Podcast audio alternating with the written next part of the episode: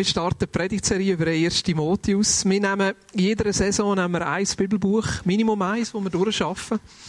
Und ich finde das ganz wichtig, dass wir immer wieder von, von der Bibel ausgehen, von äh, uns auch längere Textabschnitte auf uns lassen, wirken und nicht einfach bei diesen Themen bleiben, wo wir irgendwo das Gefühl haben, wo sowieso dran sind. Und ich glaube auch, dass, dass Jesus uns im 2016 noch eine stärker wird zu seinem Wort führen. Und ich möchte dich ermutigen, in den nächsten, was sind das, 12, 13 Wochen wirklich den Timotheus zu studieren leset ihn mehrmals durch, nehmt ihn rein, wenn ihr sowieso die Bibel leset, nehmt ihn rein, Kleingruppe in Zweierschaften oder austauscht, dass der Timotheus wirklich anfängt zu uns reden. Jetzt, der Timotheus ist äh, ein Brief, der zu den Pastoralbriefen gehört. 1. Timotheus, 2. Timotheus, Titus nennt man die sogenannten paulinischen Pastoralbriefe. Und die, die Überschrift haben sie bekommen, weil es Briefe sind, wo der Paulus an ähm, quasi Mitarbeiter von ihm schreibt, die selber eine Gemeinde leiten. Timotheus, wer der Titus sind Gemeindeleiter. Äh, quasi so Nachfolger oder äh, so Mitarbeiter von, von Paulus. Und darum reden die, die Pastoralbriefe, der 2 Timotheus, der Titus, sehr stark über das Verhältnis von der Gemeinde und vom Miteinander. Äh, und ich denke auch, es hat wirklich einige Themen drin, die uns heute eben genauso angehen. Jetzt, wenn wir vom ersten Timotheus reden, ist es ein bisschen schwierig, den einzuordnen. Wo hat der Paulus den geschrieben? Zu welcher Zeit? In welcher Form? Und es gibt so ein bisschen wie zwei Theorien. Die eine Theorie, die versucht, die Pastoralbriefe einzuordnen in die Apostelgeschichte. Und die wahrscheinlicher, oder das, was ich wahrscheinlicher finde, ich muss da von mir reden, ist, dass eigentlich die Pastoralbriefe geschrieben worden sind in der Zeit nach der Apostelgeschichte. Die Apostelgeschichte hört ja relativ komisch auf.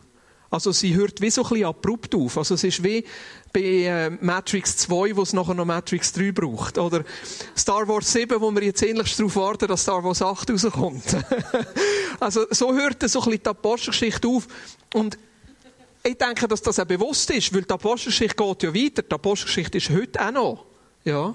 Es hat ja nicht einfach aufgehört. Und was man muss vermuten oder was man eigentlich denkt, auch nachher aus Bericht von, von außerbiblischen Quellen, von, von verschiedenen Geschichtsschreibern, Eusebius zum Beispiel ist dort relativ wichtig, ist, dass der Paulus am Ende von seiner Gefangennahme in Rom nachher freigelassen worden ist. Also, dass er nicht verurteilt worden ist und dass er nachher die Freiheit hat, weiter rumzureisen.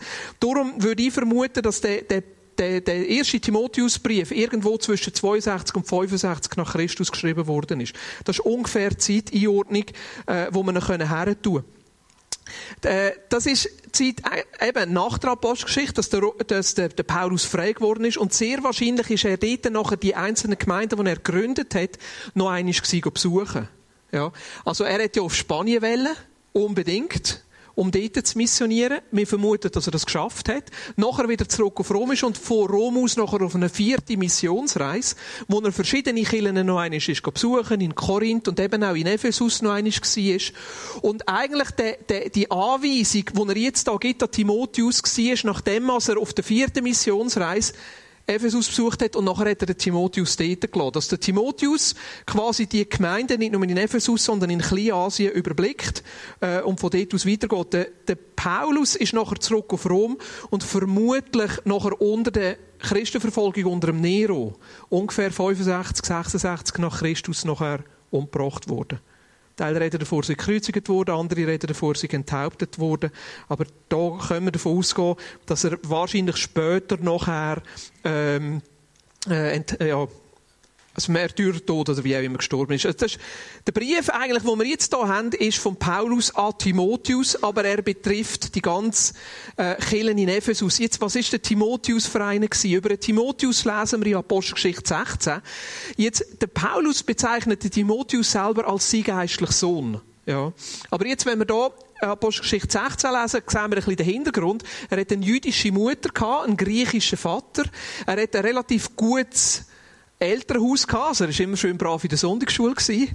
Er ist äh, so ein bisschen gut aufgewachsen, eine gute Mutter gehabt. Ähm, und ist eigentlich ein, hat eine perfekte Kombination gehabt für Paulus. Ja, er hat einen ganz jüdischen Schatz gehabt, er hat den Glauben gehabt Christus und gleichzeitig einen griechischen Vater, der hat eine griechische Ausbildung gehabt. Und dort, wo der Paulus her hat wollen, ist der Timotheus ein unglaublich wertvoller Mitarbeiter geworden. Ja. Zuerst ist der Timotheus so ein bisschen der Lehrling der einfach mit ihm umgereist ist. Dann ist er zu seinem Assistent geworden und in späteren Jahren sogar quasi sein Stellvertreter. Ja. Und das, die Rolle, die er jetzt hier einnimmt, der Paulus schreibt jetzt quasi im Timotheus als sein Stellvertreter. Schreibt er ihm. Und er schreibt ihm als so ein bisschen wie Aufseher, Bischof, das Wort, das dort gebraucht wird, ist Episkopos, so ein bisschen Beaufsichtiger, Aufseher von dieser Gemeinde in Ephesus. Und das finde ich noch interessant, weil der Paulus hat immer eine lokale Leiterschaft eingesetzt und gleichzeitig hat es die Leute gegeben, die das Ganze noch ein bisschen überblickt haben und auch haben können eingreifen und haben können mithelfen, wenn Sachen nicht so gut gelaufen sind. Also es hat wie eine lokale Leiterschaft gegeben, die das miteinander gemacht hat und gleichzeitig auch eben der Episkopos, der Bischof, der Aufseher, der Timotheus, der da da war. Jetzt, Ephesus selber ist gegründet worden auf der dritten Missionsreise. Ich hoffe, ich langweile euch da nicht mit geschichtlichen Sachen, aber ich finde das noch interessant. Auf der dritten Missionsreise, der Paulus ist auf der zweiten Missionsreise kurz schnell bei Ephesus durchgekommen hat dort einisch in der Synagoge predigt. Alle haben das super gefunden, haben gesagt, er soll unbedingt bleiben, aber er hätte nicht können bleiben, sondern hat einfach ähm, Aquila und Priscilla dort gelassen, als auch enge Freunde von ihm. Die haben vermutlich das Ganze so ein bisschen angefangen und ein bisschen aufgerührt und so. Und nachher ist er auf der dritten Missionsreise zu Ephesus wieder vorbeigekommen. Dort ist so viel aufgebrochen, dass er zwei Jahre in Ephesus geblieben ist. Das ist eigentlich der Ort Ephesus, wo der Paulus fast am längsten geblieben ist und gewirkt hat. Ja, er hat die Gemeinde aufgebaut und das sehen wir in Apostelgeschichte 19. Seine übliche Strategie war, zuerst in die Synagoge zu gehen, zu den Juden zu gehen, denen von Jesus zu erzählen.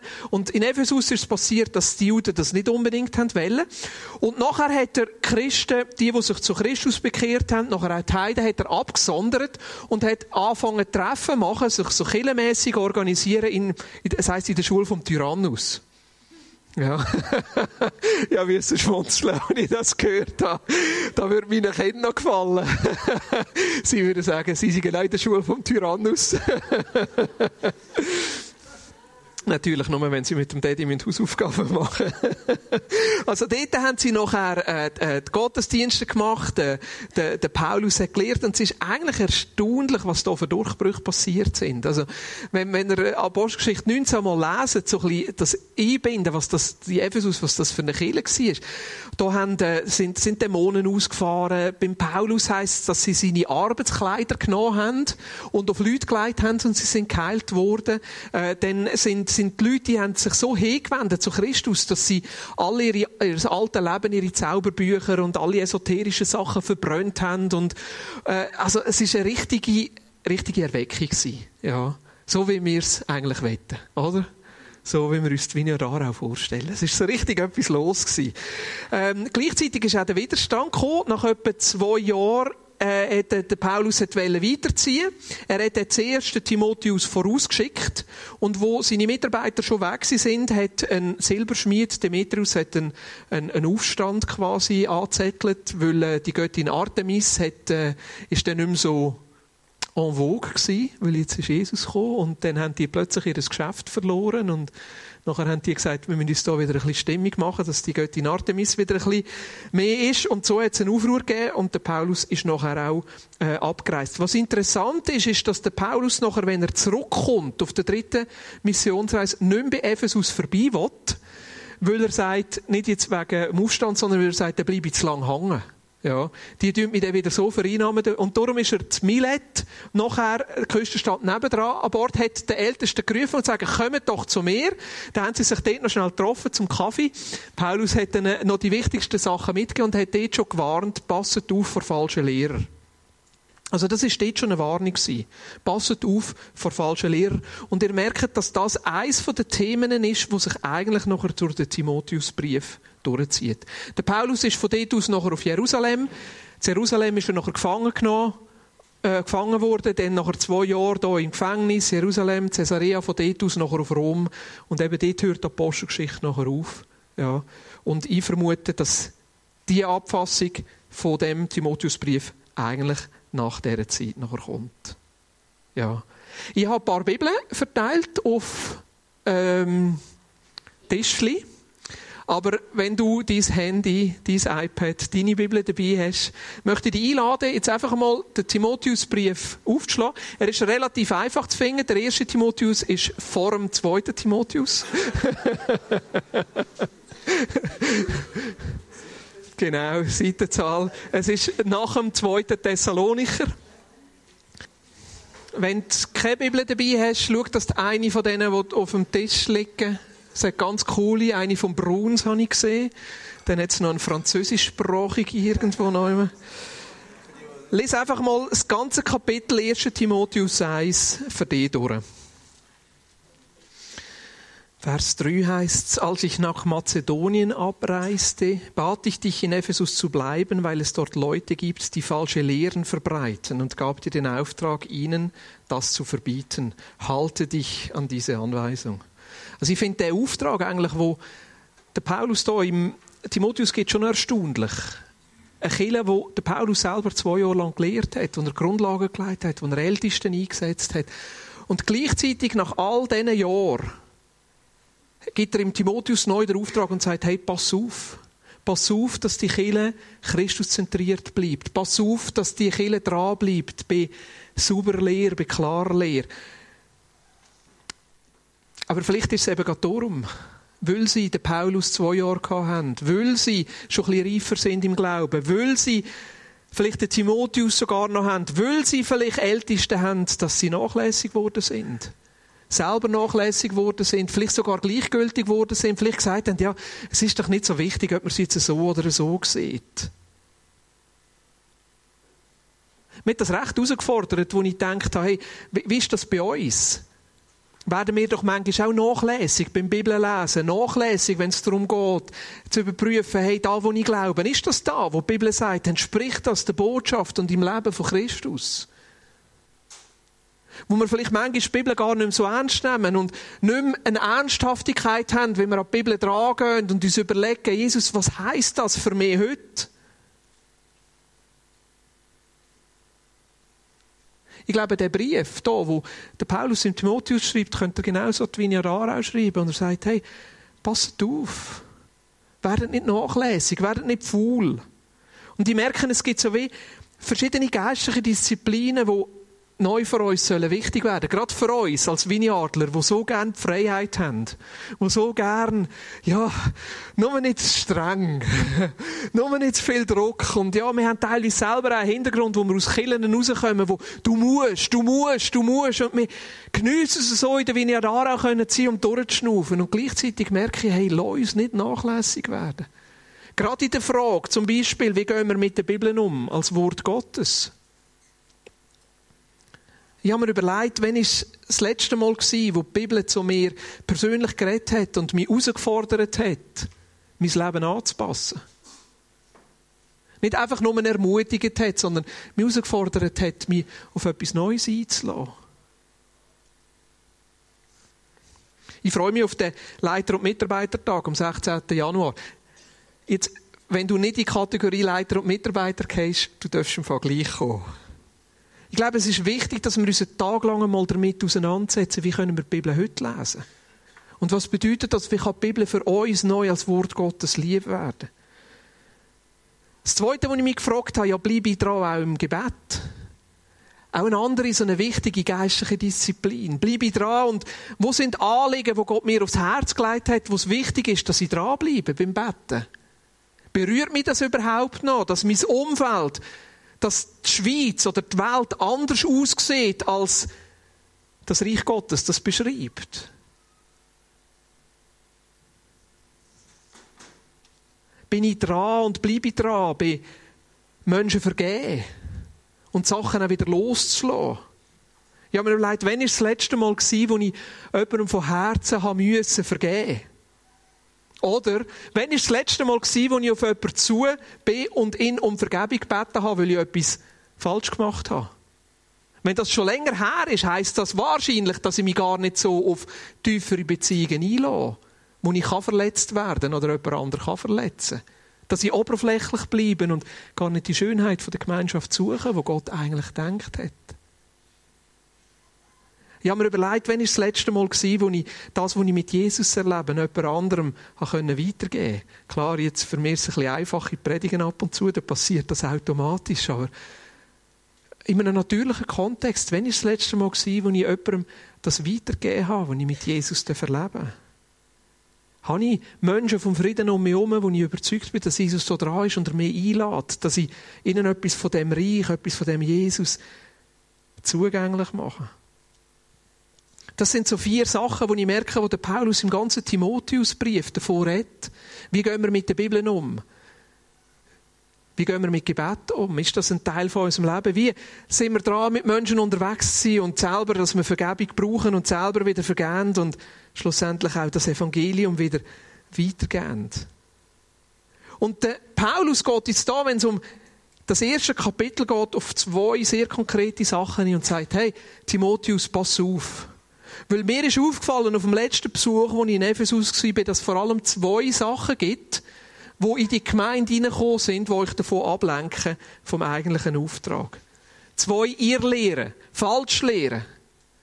Er beschreibt das da, das einen im Vers 4. Denn die Legenden und endlosen Geschlechtsregister, mit denen sie sich befassen, führen nur zu Spekulationen, statt dass sie den Glauben fördern und damit der Verwirklichung von Gottes Plan dienen.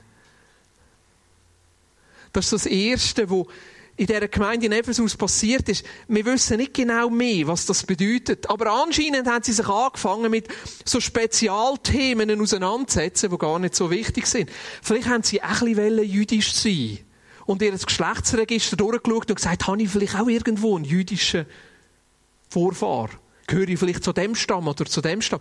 Könnte sein, wir wissen es nicht. Vielleicht haben sie auch angefangen zu schauen, ja, wo ist irgendetwas Dämonisches bei meinen Vorfahren? Wo habe ich noch eine Blutschuld auf mich geladen? Wo brauche ich vielleicht noch ein bisschen Befreiung? Vielleicht, wir wissen es nicht. Vielleicht haben sie sich auch angefangen damit auseinanderzusetzen, an welchem Tag kommt Jesus zurück? Wann passiert es Wann ist echt da, wo die Endzeit und oh, wir haben hier von Kriegen gehört und hier von einem Erdbeben, ist das nicht? Wir leben ganz bestimmt in der Endzeit. Vielleicht. Wir wissen es nicht. Aber was wir wissen ist, dass sie angefangen haben zu spekulieren, dass plötzlich Sachen wichtiger geworden sind, die gar nicht unbedingt so wichtig sind. Und nachher heißt es, statt dass sie den Glauben fördern und damit der Verwirklichung von Gottes Plan dienen. Was sie merken ist, bei so Spezialthemen, die interessant sind, musst du immer ein bisschen darauf schauen, woher führt es. Führt es zu einem Glauben oder führt es zu einer Angst? Gerade zum Beispiel bei dieser Frage, wann kommt Jesus zurück, bei diesen Endzeitfragen. Da passiert so schnell, dass man nachher Angst bekommt. Oh, es wird alles immer schlimmer und schlimmer und schlimmer. Wieso? Vielleicht wird auch alles immer besser und besser und besser. Ja, wir müssen aufpassen. Weißt da können sie und da können sie und wir müssen für uns schauen. Hey, und hast du schon gehört, jetzt, mit diesen Flüchtlingen, die hier kommen? Im Fall, das ist ein geheimer Plan, um die Schweiz zu islamisieren. Wir müssen aufpassen. Wir als Christen müssen wachsam sein. Woher führt das? Es führt nicht zu dem Glauben, wo wir wissen, dass Jesus unser König ist und dass er einen Plan hat, sondern es führt in die Angst und dass wir uns zurückziehen. Statt dass sie den Glauben fördern und damit der Verwirklichung von Gottes Plan dienen. Und was ist Gottes Plan? Dass Jesus sichtbar wird, dass sein Reich durchbricht.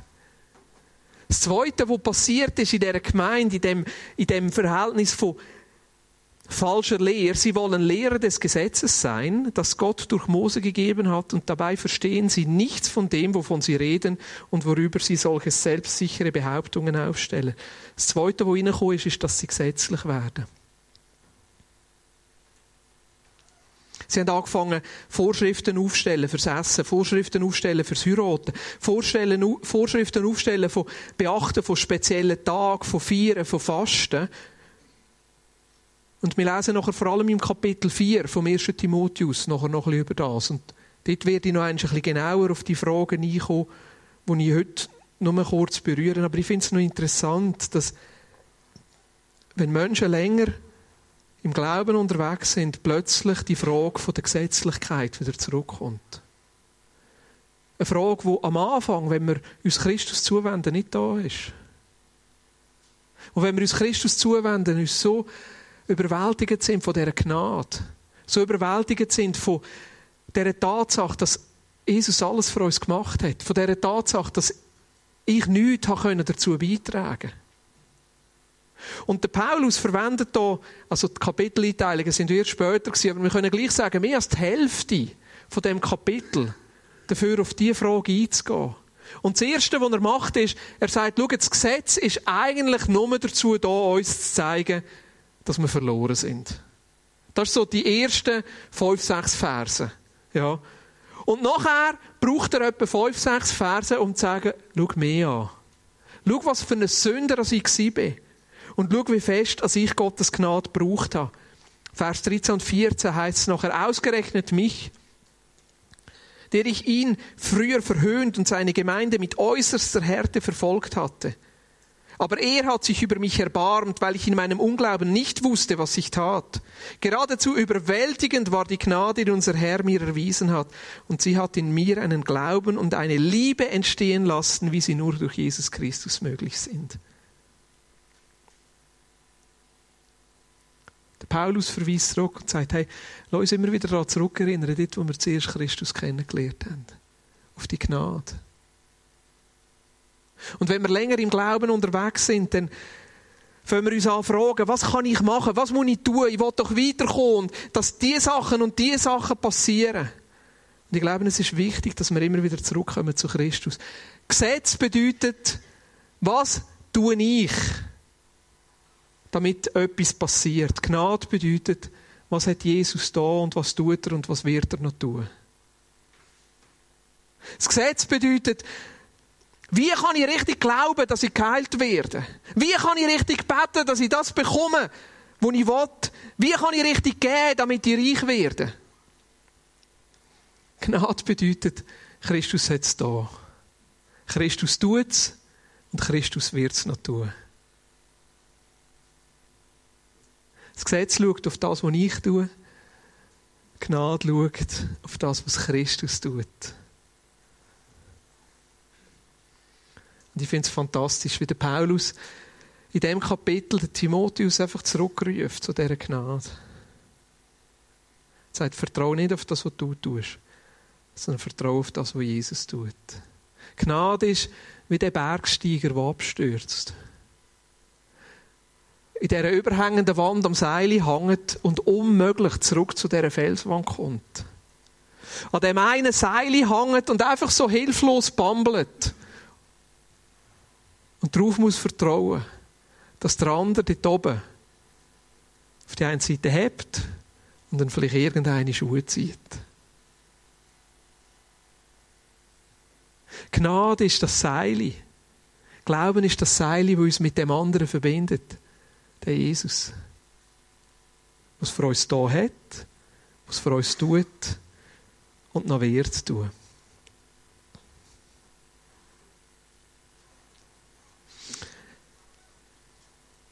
Im Vers 5 fasst der Paulus nachher zusammen. Und er sagt, sie, und das ist die mit der falschen Lehre, sie bringen auch keine Liebe hervor. Und gerade das muss doch das Ziel aller Verkündigung sein. Liebe aus einem reinen Herzen, einem guten Gewissen und einem Glauben, der frei ist von jeder Heuchelei.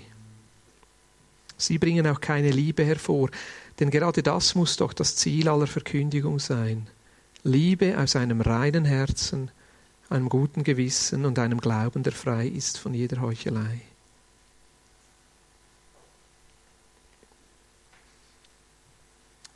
Wie können wir wissen, dass unser Glauben und unsere Theologie gesund ist? Es ist das Kennzeichen der Liebe. Wenn unser Glaube und unser Leben von der Liebe prägt ist. Liebe zu Gott, Liebe zu seinem Reich, Liebe zu Jesus und seiner Botschaft, Liebe zu der Bibel als Gottes Wort, Liebe zum Gebet, Liebe zum Vergehen und zum Loslassen, Liebe zu unserer Familie, zu der Ehefrau und zu den Kindern. Liebe zu der Gemeinde, der Geschwister, wo wir unterwegs sind. Liebe zu unserem Nachbar und unserem Mitarbeiter, unserem Chef und dem Stift. Liebe zu den Freunden, wo Gott in unser Land schickt.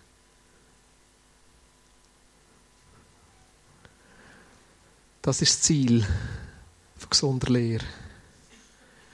Und ich glaube, dass Jesus uns hier noch einmal neu herausfordern will. Wo stehen wir selber in unserem Glauben? Wo stehst du in deinem Glauben? Wo stehst du in deiner Lehre? Vielleicht bist du auch so ein bisschen wie die Gemeinde in Ephesus, wo schon viel gehört hat, viel erlebt hat, wo der Paulus selber als Lehrer hat, wo unterwiesen worden ist, wo sagt, eigentlich sind wir doch geistlich reif.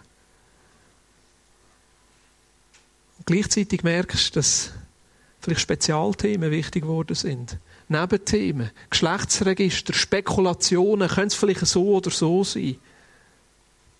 Oder? Du merkst, dass die Glauben angefangen ist, so gesetzlich werden. Oh, das muss ich tun, das muss ich tun. Und wenn ich so mache und so und da müsste es doch sein und dann passiert es.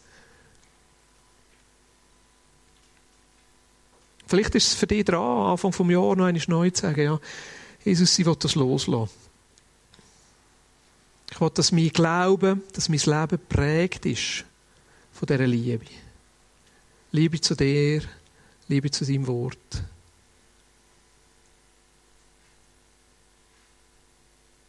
Ich will nicht auf das vertrauen, was ich tun kann, sondern auf das Vertrauen, Jesus, was du da hast. Auf das Vertrauen, was du im Moment am tun bist. Und auf das Vertrauen, was du noch wirst tun. Ich will immer wieder neu wie der Bergsteiger in dem Seil hängen. Und darauf vertrauen, dass du es tust.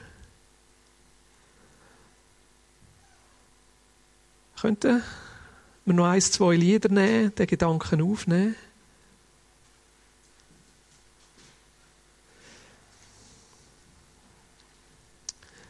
Und Jesus, wollen gesund sein. Wollen, dass unser Glauben und unser Leben prägt ist von dieser Liebe. Dieser Liebe zu dir.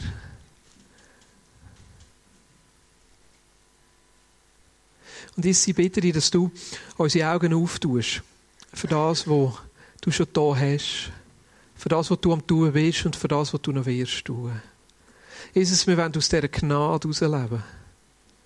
Aus dieser Gnade und aus dem Vertrauen, dass du es bist.